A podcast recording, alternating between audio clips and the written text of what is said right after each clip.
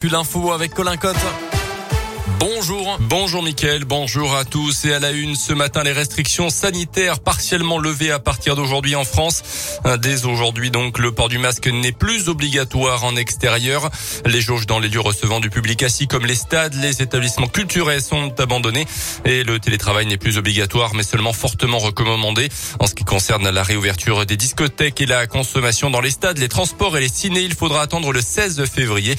Pas d'allègement dans les écoles non plus avant le 7 mars, date de la fin des vacances scolaires pour toutes les zones.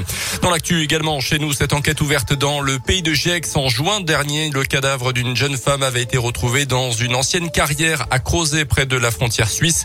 Un corps qui n'a toujours pas été identifié. Le parquet de Bourg vient d'ouvrir une information judiciaire pour homicide volontaire. Un coup dur pour l'emploi dans le Mâconnais avec la fermeture annoncée à la surprise générale hier de l'usine Eurosérum à Saint-Martin-Belle-Roche. 119 emplois vont être supprimés au troisième trimestre 2022.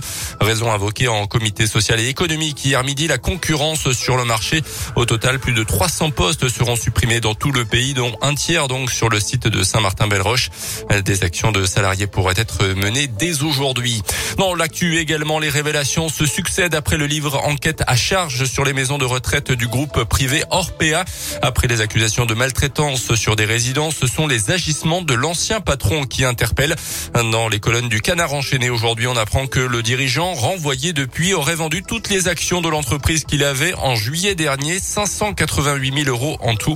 La cotation en bourse s'est effondrée depuis les révélations du scandale. Yves Leman avait été limogé par le conseil d'administration dimanche dernier. Les sports en basket, le top 8, toujours dans le viseur de la Gielbourg en Eurocoupe, privé de Harris et Pelouse, positif au Covid. Les Bressans sont en Grèce ce mercredi soir pour affronter Patras, dixième d'Eurocoupe. La Giel est septième et espère en cas de victoire laisser les Grecs loin derrière au classement. Au match aller à Equinox, les hommes de Laurent Le Niam s'étaient imposés avec 30 points d'écart. On s'en souvient. Objectif pour la Giel, un nouveau succès ce soir pour engranger des points en vue de la qualif, mais ça ne s'annonce pas simple comme l'explique Laurent Le Niam au micro Radio Scoop de Didier Berthet.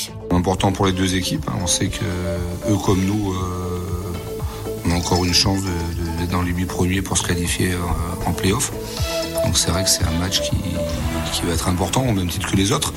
Mais celui-là, il oppose deux équipes, on va dire, en confrontation directe. Donc euh, voilà, un match important. On sait qu'ils vont être revanchards par rapport au match aller aussi.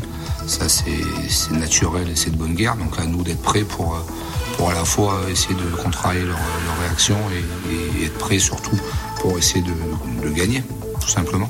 Patras Gielbourg, c'est à partir de 18h30. Un match suivant en direct et en intégralité sur la web radio Gielbourg sur radioscoop.com. Notez que la Giel enchaînera ensuite 5 matchs à domicile en ce mois de février.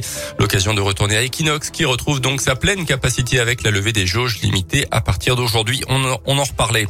La victoire en fin de match en foot de Lyon hier soir contre Marseille 2-1. But de Shakiri Dembélé dans les dernières minutes. Match en retard de la 14e journée de Ligue 1 qui avait été interrompu fin novembre après l'affaire de la bouteille d'eau. Lyon remonte à la 7 place du classement ce matin.